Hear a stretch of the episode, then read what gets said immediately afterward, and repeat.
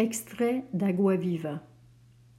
Je ne sais pas sur quoi je suis en train d'écrire. Je suis obscur pour moi-même. Je n'ai eu initialement qu'une vision lunaire et lucide, et alors j'ai saisi pour moi l'instant avant qu'il ne fût mort et qui meurt perpétuellement.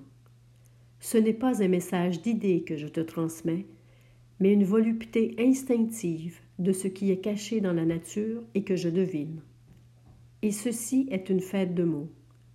J'écris en signes qui sont plus un geste qu'une voix. Tout ceci, c'est que je me suis habitué à peindre, touchant à la nature intime des choses. Mais maintenant l'heure est venue d'arrêter la peinture pour me refaire. Je me refais dans ces lignes. J'ai une voix. Comme je me lance dans le trait de mon destin, ceci est un exercice de vie sans planification. Le monde n'a pas tort de visible, et je n'ai que l'ordre de la respiration. Je me laisse advenir.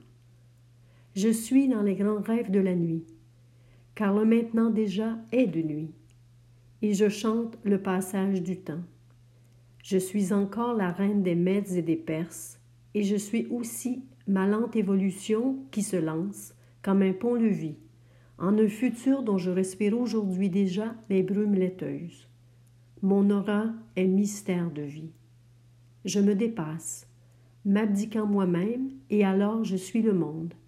J'accompagne la voix du monde, moi-même subitement, avec une voix unique.